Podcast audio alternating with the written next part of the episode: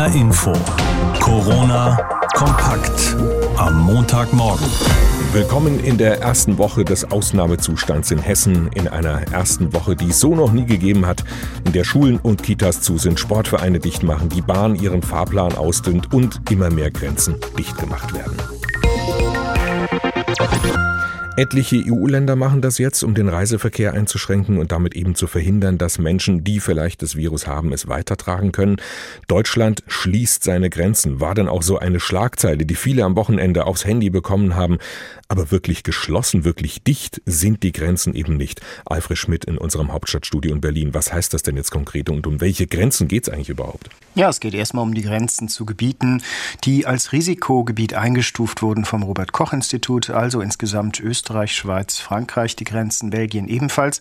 Interessanterweise nicht die Niederlande, aber dafür Luxemburg und auch Dänemark und dann wieder nicht auf der östlichen Seite Polen und Tschechien. Aber die haben ja schon von sich aus Schluss gemacht und zugemacht. Das gilt nicht für Waren, es gilt nicht für Pendler. Wichtige Nachricht, denn viele grenznahe Betriebe, auch medizinische Kliniken und sonstiges, funktionieren ja überhaupt nur, weil die Menschen hin und her fahren können. Da soll es dann Passierscheine geben, dass die Leute auch von A nach B können. Also es gibt verschärfte Kontrollen und Zurückweisungen sind möglich. Und die Bundespolizei soll auch schauen, ob es Verdachtsfälle gibt. Die sollen nicht mit einem Fieberthermometer rumlaufen oder mit irgendwelchen Sachen, um Temperatur zu messen, aber in Augenschein nehmen dürfen sie. Und äh, wenn es dann möglich ist, dass es einen Verdacht gibt, sollen sie auch die Gesundheitsämter informieren. Ganz andere Grenzen sollen am Wochenende die USA überschritten haben. Und zwar hat es wohl den Versuch gegeben, deutsche Forscher von einem Pharmaunternehmen in Tübingen abzuwerben, die an einem Corona-Impfstoff arbeiten. Ist das wirklich so versucht worden? Ja, das wurde Innenminister Seehofer gestern Abend extra auf den Kopf zugefragt und er hat gesagt, er habe von mehreren Kabinettsmitgliedern gehört, das sei so und man werde da heute darüber beraten. Interessanterweise hat das Bundesgesundheitsministerium gestern einen Pressebericht bestätigt, in dem zwar drin stand, dass man in intensiven Gesprächen ist mit dieser Tübinger Firma, CureVac heißt die, und äh, die ist eben im Begriff, einen Impfstoff zu entwickeln. Der ist noch nicht marktreif, muss man dazu sagen. Also das ist noch eine ganze Weile hin. Aber interessanterweise ebenfalls hat der frühere deutsche Botschafter der USA in Deutschland Deutschland, Mr. Grinnell, per Twitter das Ganze dementiert. Er sagt, diese Geschichte sei nicht richtig und äh, etliche Medien hätten es trotzdem berichtet. Also da bin ich sehr gespannt, was da dran ist. Das ist ja quasi, wenn es wirklich so war, der Versuch eines wissenschaftlichen Hamsterkaufs, könnte man vielleicht sagen. Also falls das Unternehmen jetzt nicht gleich selbst Nein gesagt hätte, könnte die deutsche Regierung eigentlich sowas grundsätzlich verhindern? Ja, also Deutschland ist nicht komplett wehrlos, was das betrifft. Es gibt verschiedene Regularien, zum Beispiel natürlich einmal den Exportstopp von Medizinprodukten, der ist ja schon in Kraft, der ist ja durchaus umstritten gewesen. Stichwort Atemschutzmasken, die eigentlich von der Schweiz bestellt wurden, dann in Deutschland angeliefert wurden und nicht mehr hinüber durften eine Weile. Das war in solchen Zeiten fast schon ironisch. Ja, und dann natürlich auch die ganz handfeste Außenwirtschaftsverordnung. Die ist tatsächlich dazu da, dass man nicht einfach so als ausländisches Unternehmen oder sonstige Veranstaltung ein deutsches Unternehmen kaufen kann, übernehmen kann oder auch nur sich daran beteiligen. Die Grenze ist schon bei 10 Prozent Beteiligung. Da muss also Deutschland zustimmen. Ist übrigens interessant. Früher waren es 25 Prozent, aber das hat man im Dezember 2018 geändert. Eine der Motive dafür war damals auch, dass chinesische Unternehmen richtiggehend auf Einkaufstour gehen wollten in Deutschland. So haben es damals manche Leute etwas forsch ausgerückt. Also man möchte insgesamt nicht, dass einfach so sich jemand beteiligen oder was wegkaufen kann. Ob man einzelne Wissenschaftler ab abwerben kann. Das steht dahin. Aber CureVac hat ja schon von sich aus gesagt, sie würden das nicht mitmachen. Und die deutsch-amerikanischen Beziehungen sind jetzt nochmal eine Stufe weiter nach unten gerutscht? Ja, das kann man im Grunde so sagen, denn ein amerikanischer Präsident und eine äh, Führung von dort, die sich dermaßen, ich sag mal, unsolidarisch verhält, äh, das sorgt natürlich nicht nur für Stirnrunzeln, sondern wirklich auch für feindselige Gefühle. Also ich frage mich wirklich, wie man sowas machen kann. Man hätte sich auch amerikanische Präsidenten vorstellen können und ich behaupte mal, die gab es auch schon, die in solchen Krisen anders gehandelt hätten. Das ist natürlich äh, hypothetisch, eine Annahme, aber mal nur angenommen, man hätte gesagt als amerikanische Administration, okay, ihr habt Ahnung, wir haben Geld, lass uns doch was gemeinsam draus machen. Stattdessen Währenddessen äh, kriegen wir so eine Haltung da vermittelt, möglicherweise, die heißt, oh prima, wir kaufen das auf und ihr bekommt nichts davon. Das ist keine gute Politik. Unser Hauptstadtkorrespondent Alfred Schmidt, vielen Dank. Wir haben gesprochen über den Versuch der USA, den es wohl gegeben hat, deutsche Forscher von einem Pharmaunternehmen abzuwerben, die an einem Impfstoff gegen Corona arbeiten.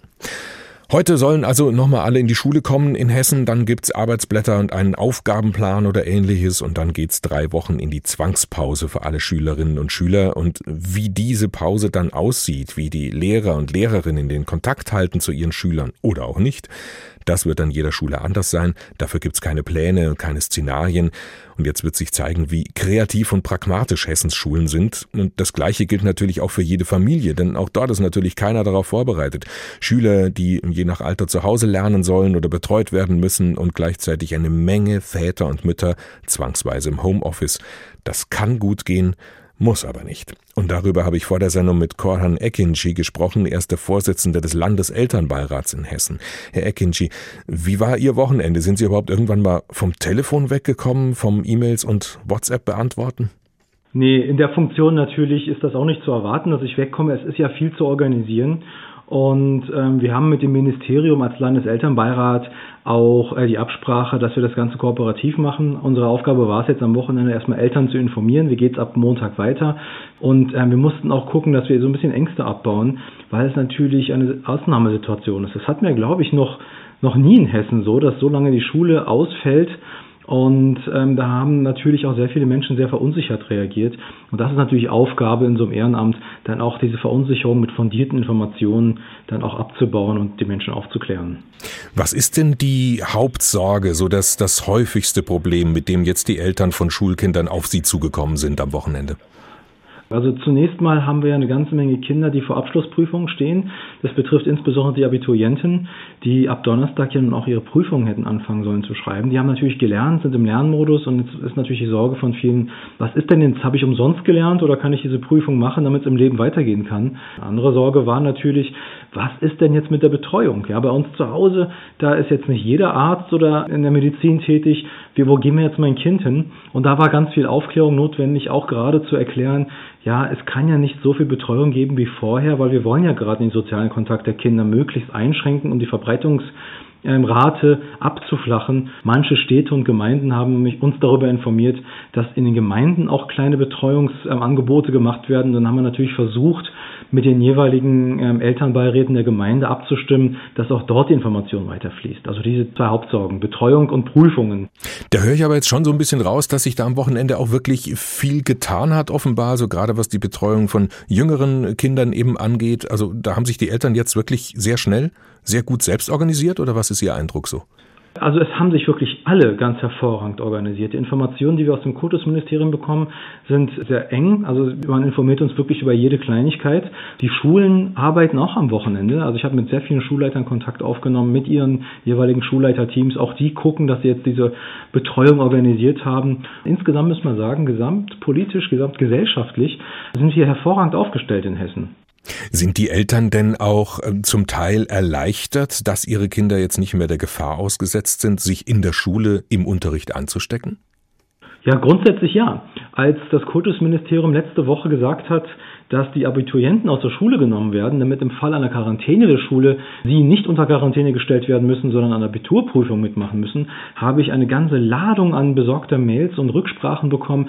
Ja, was denn mit den anderen Kindern ist, die müssen sich doch nicht unbedingt anstecken. Und dann haben wir natürlich versucht, Kontakt aufzunehmen und zu gucken, gibt es denn da nicht eine bessere Lösung, dass wir auch alle schützen können? Und als dann das Kultusministerium wirklich so mutig war, also ich muss das wirklich mal loben, zu sagen, okay, unsere Entscheidung von vorher war falsch, und wir schließen jetzt die Schulen ab Montag, war die Erleichterung insgesamt groß. Hm. Viel haben Sie jetzt schon gesagt, also dreht sich um die äh, Betreuung der jüngeren Schülerinnen und Schüler, ja. viel äh, so, was ist mit Prüfungen, was ist mit der großen, breiten Masse altersmäßig dazwischen? Wie sieht's denn eigentlich mit dem Unterricht aus? Also kann der zum Teil online zu Hause stattfinden? Wir haben mit Online-Unterrichtsmaterial einige Probleme, die zumindest zum aktuellen Zeitpunkt noch nicht endgültig gelöst sind. Nicht alle Eltern und Elternhäuser haben die Möglichkeit, online Unterlagen einzuholen, auszudrucken, den Kindern zu geben und auch noch zu betreuen. Da sind wir einfach in der Infrastruktur der Elternhäuser zu Hause einfach auch noch nicht so weit. Oftmals ja, aber die Schulen können es doch zum ja. Teil auch nicht, oder? Die Schulen selbst vielleicht nicht. Aber die Lehrkräfte sind allgemein so gut organisiert, auch die Schulleitung, dass die tendenziell schon in der Lage wären, diese Unterlagen bereitzustellen. Jedenfalls tun sie das in den meisten Fällen. Also das, was im Augenblick in den Kreisen, mit denen ich im Kontakt stehe, passiert, ist, dass die Schulen tatsächlich Unterlagen mit den Lehrkräften zusammen bündeln und dann versuchen, irgendwie an die Eltern zu verteilen. Aber nicht online, sondern auf Papier oder ähm, in manchen Fällen ist es so, da müssen die Kinder mit ihren Eltern am Montag zu verschiedenen Zeiten in die Schule kommen, die Unterlagen abholen, dass zu Hause gearbeitet werden kann. Also da sind die Schulen wirklich einfallsreich. Rächt sich da jetzt so ein bisschen, dass die Landesregierung die Digitalisierung der Schulen so lange hat schleifen lassen?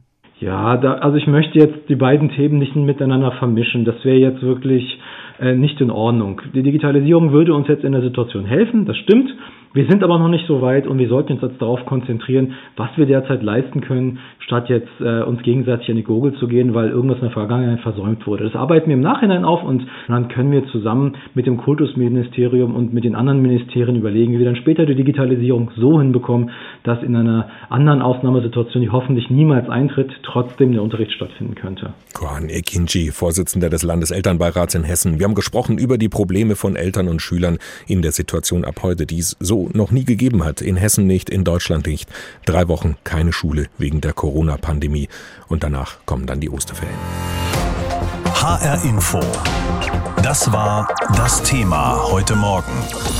Kistenweise Nudeln, Reis, Mehl, Kartoffeln, Butter, Haarmilch, Wochenendeinkäufe für mehrere hundert Euro, Schlangen an den Kassen, zig Meter lang in die Supermärkte hinein. So war das am Samstag. Land auf, Land ab. Und das zeigt vor allem eines. Es sind richtig viele Menschen sehr beunruhigt. Und es zeigt auch, der Mensch ist nicht immer logisch und handelt gern mal aus dem Bauch raus und unüberlegt. Und das alles noch verstärkt durch Falschnachrichten. Vielleicht haben Sie am Wochenende auch diese Nachricht hier bekommen und gehört, über WhatsApp zum Beispiel, von der angeblichen Mama von Poldi. Ähm, eine Freundin von mir ist an der Uniklinik in Wien, die hat mich heute angerufen und die haben halt mal so ein bisschen Forschung betrieben warum in Italien so viele so heftige Corona-Fälle aufgetreten sind und haben festgestellt, dass die Leute, die mit diesen schweren Symptomen in die Klinik eingeliefert wurden, mehr oder weniger alle daheim Ibuprofen vorher genommen hatten. Diese Sprachnachricht hat am Wochenende die große Runde gemacht, vor allem über WhatsApp und Telegram. Mediziner der Uniklinik in Wien sollen angeblich herausgefunden haben, dass Ibuprofen den Krankheitsverlauf von Covid-19 noch schlimmer mache. Sehr schnell hat die Medizinische Universität Wien gesagt, das stimmt nicht und sie weist auf auf ihrer Internetseite auch ausdrücklich darauf hin, dass es sich da um Fake News handelt, die in keinerlei Zusammenhang mit der medizinischen Uni Wien stehen. Zu der ganzen Corona-Krise kommen also jetzt auch noch Falschmeldungen, die sich mindestens genauso schnell verbreiten wie das Virus und vor denen wir uns auch noch schützen müssen. Darüber habe ich mit meiner Kollegin Julia Hummelsieb gesprochen aus der H-Info-Redaktion. Julia, welche Corona-Mythen haben sich denn übers Wochenende noch so gehalten in den sozialen Netzwerken? Naja, weit verbreitet sicherlich der angebliche Screenshot der Internetseite Focus Online. Dort die Info, dass sich die größten deutschen Supermarktketten abgesprochen hätten und ab heute neue Öffnungszeiten für ihre Märkte gelten, nämlich nur noch montags und freitags dann jeweils für wenige Stunden. Andererseits gibt's Aufrufe zum Boykott bestimmter Geschäfte, weil dort die Coronaviren auf den Produktverpackungen nur eigentlich darauf warten würden, die Einkäufer zu infizieren. Und seit Tagen kursiert schon ein Kettenbrief mit Tipps, wie man bei bei sich selbst herausfinden könnte, ob man mit dem Coronavirus infiziert sei, indem man nämlich für zehn Sekunden die Luft anhalte. Der Text begann mit den Worten, so werden die Menschen in Kanada informiert und weiter hieß es dann, wenn Sie die Untersuchung ohne Husten, ohne Beschwerden, ohne Prallheit oder Engegefühl und so weiter erfolgreich durchführen, beweist dies, dass keine Fibrose in den Lungen vorliegt, was im Grunde genommen auf keine Infektion hinweist. Und ein ähnlicher Kettenbrief empfiehlt, dass wir alle 15 Minuten ein paar Schlucke trinken trinken sollten, weil dann das Virus schnell in den Magen gelange, wo die Magensäure es abtöte. Bitte nicht missverstehen, Wasser trinken hält sicherlich rundum fit, aber vor einer Infektion mit dem Coronavirus schützt das nicht. Die medizinische Uni Wien hat ja in dem Fall, den wir vorhin erwähnt haben, von der angeblichen Mama von Poldi, das ja alles gleich sofort dementiert. Wie sind die Reaktionen auf diese Fake News jetzt, die du eben genannt hast? Naja, die Weltgesundheitsorganisation schreibt auf Twitter und Facebook natürlich gegen diese falschen Corona-Fakten an. Die klärt immer wieder auf, etwa über die Fake News, dass das Coronavirus mit einem heißen Bad aufzuhalten wäre, was nicht stimmt. Denn auch bei extrem heißem Badewasser bleibt die Körpertemperatur irgendwo zwischen 36 und 37 Grad, bei der sich das Virus ja ganz offensichtlich absolut wohlfühlt bei uns Menschen. Die Fake News, dass die Supermärkte schließen würden, dementierten nicht nur die Supermarktketten selbst, sondern auch Bundesernährungsministerin Julia Klöckner von der CDU. Sie meldete sich zu Wort und erklärte, dass die Versorgung mit Lebensmitteln gewährleistet sei, also kein Anlass für Hamsterkäufe bestehe. Und das Bundesgesundheitsministerium warnt in einem Tweet vor einer weiteren Fake News, Zitat, Es wird behauptet und rasch verbreitet, verbreitet, das Bundesgesundheitsministerium bzw. die Bundesregierung würde bald massive weitere Einschränkungen des öffentlichen Lebens ankündigen. Das stimmt nicht. Bitte helfen Sie mit, ihre Verbreitung zu stoppen. Soweit das Bundesgesundheitsministerium in seinem Tweet am Samstag. Wenn man das so hört von dir, Julia, erscheint es einem ja eigentlich auch total logisch, dass das alles Blödsinn ist. Aber wie lassen sich denn Fake News zu Corona leicht erkennen eigentlich? Also allgemein für Fake News gilt ein paar Regeln. Die wichtigste, nichts weiterleiten, von dem man nicht weiß, dass es sicher stimmt. Und dazu sollte man zum Beispiel wissen, wer die Person ist, von der die Informationen kommen. Also die Mama von Poldi in der Audionachricht zu der Ibuprofen. Fake News mag vertrauenswürdig klingen, aber wer kennt denn diese Mama von Poldi eigentlich? Nächster Schritt ist, die fraglichen Informationen bei vertrauenswürdigen Quellen gegenzuchecken. Wenn in dem Gerücht sofort angedeutet wird, dass da offiziell nichts zu finden sein wird, weil ja die Pharmaindustrie zum Beispiel sonst Millionen schwer klagen würde, wie in dem Beispiel von der Nachricht der Mama von Poldi, dann sollten diese Fake News Alarmglocken bei uns sofort schrillen. Und vor allem gibt's ja, muss man auch nochmal dazu sagen, jede Menge zuverlässige Informationen zum Coronavirus. Julia, sagen wir es nochmal, wo finden wir die? Naja, bei seriösen Medien und natürlich direkt beim Robert Koch Institut, der Weltgesundheitsorganisation und den zuständigen Gesundheitsministerien der Länder und des Bundes. Und eins noch, es gibt nicht nur Fake News rund um das Thema Coronavirus, sondern auch sogenannte Phishing-Mails. Derzeit verschicken nämlich kriminelle Mails mit angeblichen Anleitungen zur Heilung einer Corona-Erkrankung, meist im Namen von offiziellen Behörden und Organisationen. Und hier gilt weiterhin, es gibt bislang weder Medikamente noch Impfstoffe gegen Covid-19. Das braucht noch Zeit zur Forschung. Bitte also nicht auf die Anhänge solcher E-Mails klicken. Die enthalten verschiedene Arten von Schadsoftware zum Datenklau. Corona ist also nicht das einzige Virus, vor dem wir uns gerade schützen sollten. Julia Hummelsieb über die vielen Fake News, die seit dem Wochenende in Umlauf sind, die zum Teil sehr lustig klingen, auf die aber trotzdem jede Menge reinfallen und womöglich panisch reagieren und dann Fehler machen. Der Lebensmitteleinzelhandel muss gerade ein gigantisches Geschäft machen, so wie die Leute hamstern, bunkern und einkellern. Vor allem jetzt vorgestern am vergangenen Samstag war es besonders heftig. Der Einzelhandel und die Supermarktketten sagen selbst, das haben sie sonst eigentlich nur so vor Weihnachten. Aber ansonsten rutschen die Umsätze in den Keller in praktisch allen Branchen und je nachdem, wie lang diese Phase jetzt dauern muss, in der Deutschland ja die ganze EU und mit ihr die halbe Welt quasi auf Standby läuft, je nachdem kann sich das extrem und lange auswirken auf die gesamte Weltwirtschaft. Und das könnte auch eine Finanzkrise noch auslösen am Ende, wenn so viele Unternehmen ihre Kredite zum Beispiel nicht mehr bedienen können, dass auch die Banken, die diese Kredite ja vergeben haben, drohen pleite zu gehen. All das beschäftigt heute die Finanzminister der Euro-Länder. Und auch sie treffen sich nicht direkt, sondern reden miteinander im Krisenmodus per Videokonferenz. Wir stehen Seite an Seite, um die Angst zu überwinden und unsere Volkswirtschaften neu zu starten. Das verkündete der Vorsitzende der Eurogruppe Mario Centeno vorab über Twitter. Und einen Neustart wird es für viele Branchen wohl geben müssen. Schon jetzt verbuchen die Gastronomie, der Tourismussektor oder der Kulturbetrieb in Europa Totalausfälle. Drastische Einbußen sind auch in anderen Wirtschaftszweigen zu erwarten. Mit Geldspritzen oder Kreditzusagen versuchen viele EU-Staaten, ihre Wirtschaften zu stützen.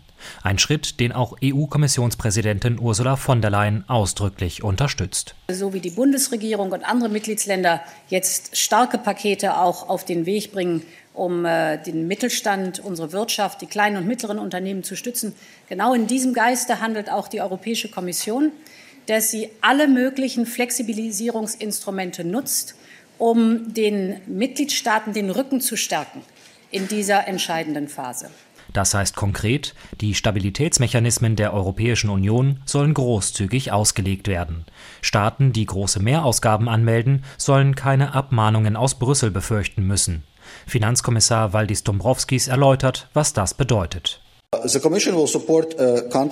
die Kommission unterstützt alle Staaten, wenn sie die Flexibilität aus dem Stabilitäts- und Wachstumspakt in diesen Zeiten nutzen. So können sie den Ausbruch des Virus bekämpfen und die sozialen wie wirtschaftlichen Folgen abmildern. Uh,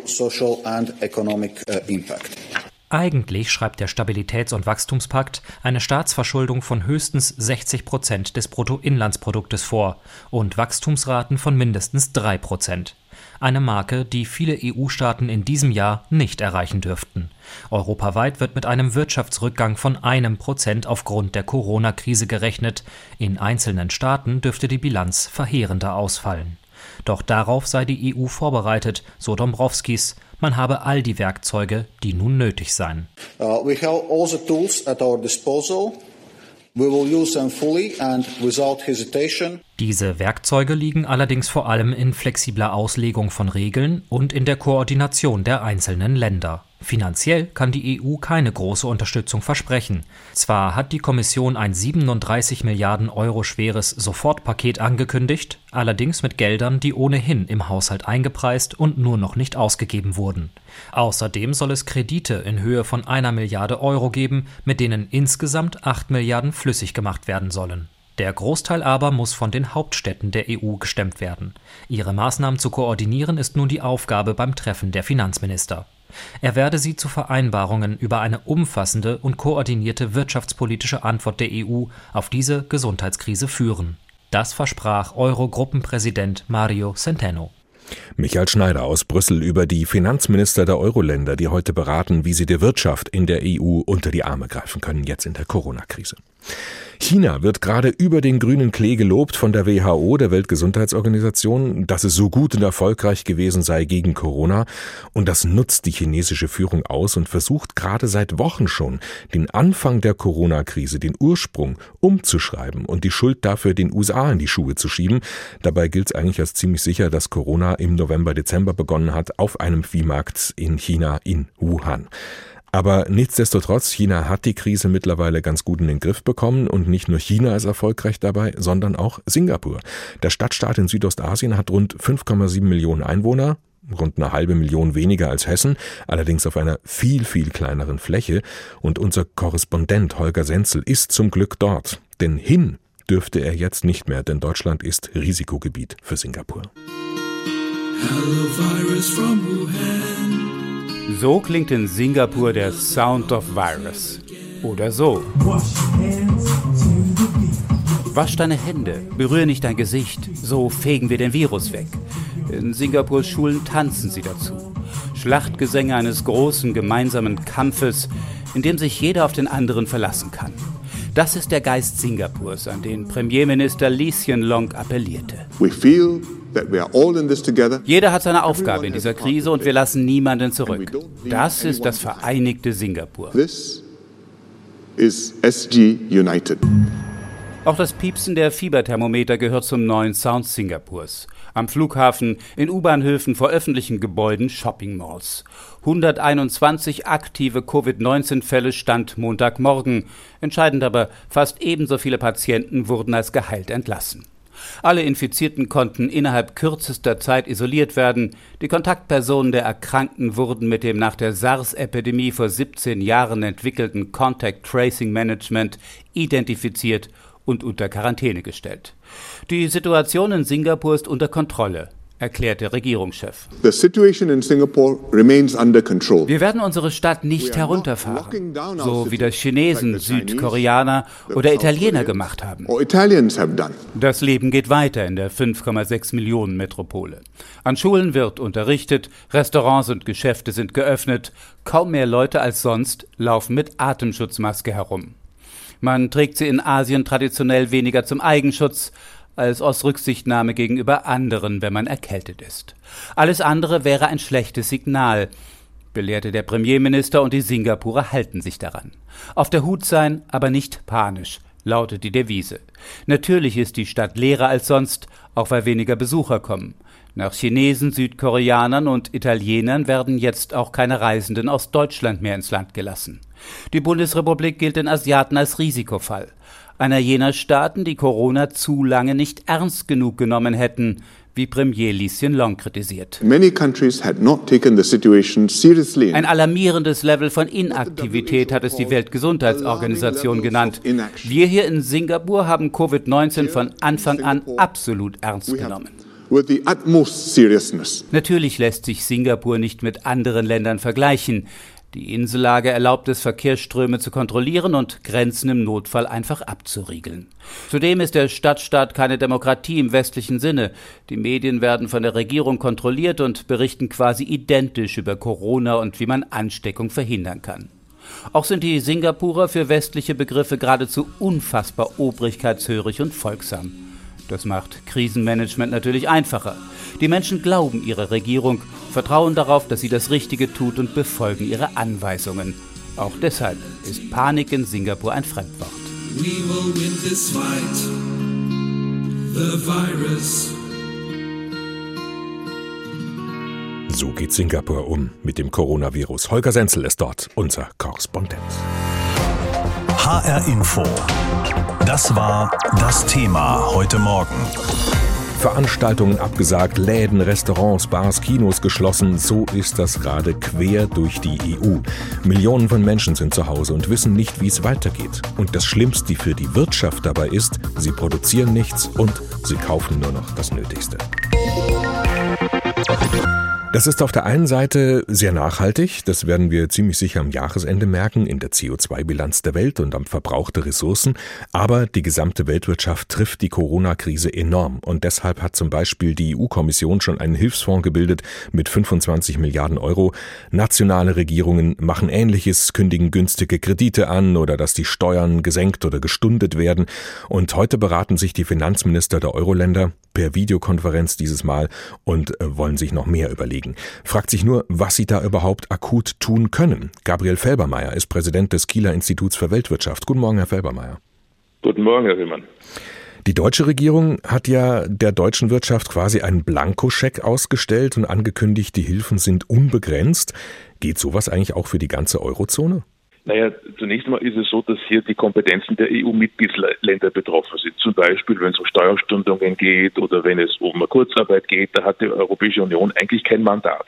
Was die EU-Finanzminister heute beraten müssen, ist, wie sie sicherstellen, dass die nationalen Regierungen ihre Programme auch durchhalten können. Es könnte ja sein, dass ein Land wie Italien, das ohnehin schwach ist und fiskalpolitisch nicht viel Spielraum hat, äh, von den Märkten das Geld gar nicht kriegt, das man jetzt brauchen würde, um solche Liquiditätshilfen auszureichen. Und da müssen die Finanzminister darüber sprechen, wie man das sicherstellen kann. Und wie ginge das? Ja, da gibt es eine ganze Reihe von, äh, von Instrumenten, die zur Verfügung stehen. Zum einen kann man äh, daran denken, dass der europäische Stabilitätsmechanismus, der ESM, verwendet wird, um im Fall des Falles äh, Italien zu helfen oder auch anderen Ländern, die in diese Lage kommen würden, vielleicht sogar Deutschland, äh, ohne aber da jetzt ganz strenge Sparauflagen damit zu verbinden, wie das in Zeiten der Schuldenkrise üblich war. Andere Vehikel gibt es auch. Die Europäische Investitionsbank, das ist das beste Pendant für äh, die Kreditanstalt für Wiederaufbau, die in Deutschland ja Großes leisten soll in der Bewältigung dieser Corona-Krise. Die Europäische Investitionsbank könnte auch Kredite ausreichen an Unternehmen, die Liquidität brauchen.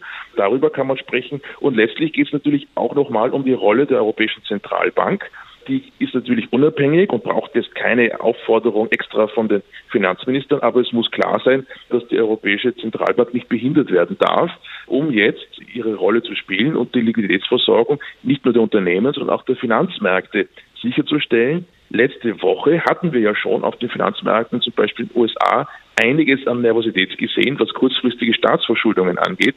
Da muss die EZB bereitstehen, das zu verhindern. Und die hat ja vergangene Woche auch schon Notmaßnahmen beschlossen, die EZB, also mit Notkrediten für Banken nochmal mehr Anleihen gekauft als sowieso schon die ganze Zeit. Meinen Sie, das nützt was? Es schadet jedenfalls nicht. Ich glaube, was ganz wichtig ist in diesen Tagen, ist, dass glaubwürdige und starke Signale ausgesendet werden, dass die Marktteilnehmer die Erwartung haben, dass es nicht zu Kreditklemmen kommt, dass es nicht zu einer Bankenkrise kommt. Sobald äh, Unternehmen oder auch Finanzmarktteilnehmer äh, die Sorge haben, dass zum Beispiel ihre Forderungen von anderen Unternehmen oder Banken nicht mehr bedient werden können, weil die in der Klemme stecken, dann kann es passieren, dass wir zu einer Kreditklemme kommen, dass also die Finanzmärkte und die Märkte für Kredite auch zwischen Unternehmen austrocknen und das würde zu einer Verschlimmerung der ohnehin jetzt anstehenden Rezession führen.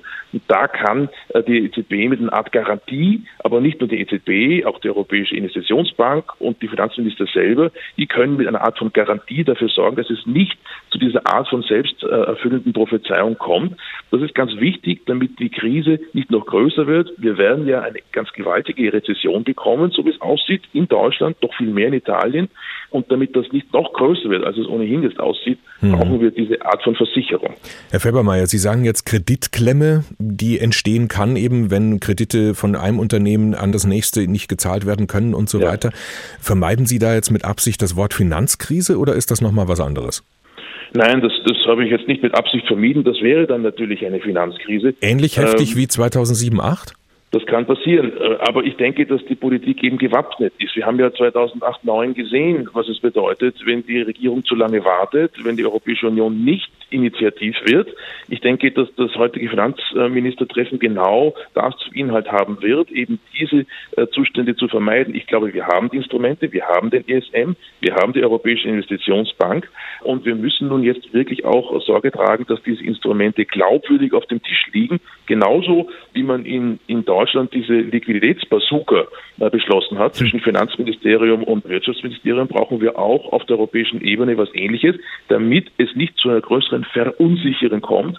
Das ist quasi eine Versicherungspolize, die jetzt die europäischen Finanzminister ausstellen müssen. Im besten Fall braucht man das dann gar nicht, weil die Märkte ruhig bleiben und darauf vertrauen, dass in einem Notfall die europäischen Institutionen da sind. Aber diese Art von Versicherung ist eben wichtig, dass es nicht zu einer Finanzmarktkrise kommt. Damals bei der Finanzmarktkrise 2007-2008 war es ja fraglich, ob der Euro die Finanzkrise eigentlich überlebt als Gemeinschaftswährung. Jetzt sind wir ja. besser vorbereitet. Denken Sie, die Corona-Krise könnte für den Euro trotzdem gefährlich werden? In der kurzen Frist glaube ich nicht. Es ist ja so, dass selbst die Zinsen für zehnjährige Anleihen sich jetzt noch nicht stark bewegt haben. Also auch Italien ist absolut fähig, sich Geld auf den Märkten zu besorgen. Da ist es nicht sozusagen kurzfristig irgendwie mit Gefahren zu rechnen. Langfristig kann es natürlich schon sein, dass auch der Euro stärker unter Druck kommt, weil ja die Zeichen jetzt wieder da Richtung noch höherer Verschuldung stehen in manchen Ländern, die ohnehin schon Probleme hatten, zum Beispiel in Italien. Das würde ich aber jetzt sozusagen ein bisschen zurückschieben. Das ist nicht dringend. Jetzt geht es um die Frage, wie kann Italien zahlungsfähig bleiben? Wie kann Italien äh, die Programme, die angekündigt sind, um die Wirtschaft so gut es geht am Laufen zu halten, auch durchhalten und äh, sozusagen über die Details, was die Schuldentragfähigkeit angeht, kann man reden, wenn diese Krise vorbei ist. Jetzt geht es aber darum, mhm. die wirklichen die Prioritätensetzung richtig hinzukriegen. Vielen Dank, Gabriel Felbermeier, Präsident des Kieler Instituts für Weltwirtschaft. Wir haben gesprochen über die Corona-Krise und wie die eventuell noch zu einer Finanzkrise werden könnte. Heute beraten sich die Finanzminister der Euro-Länder dazu, übrigens ausnahmsweise per Videokonferenz wegen der vielen Reisebeschränkungen, die es mittlerweile eben dazu gibt. HR Info. Das war das Thema heute Morgen.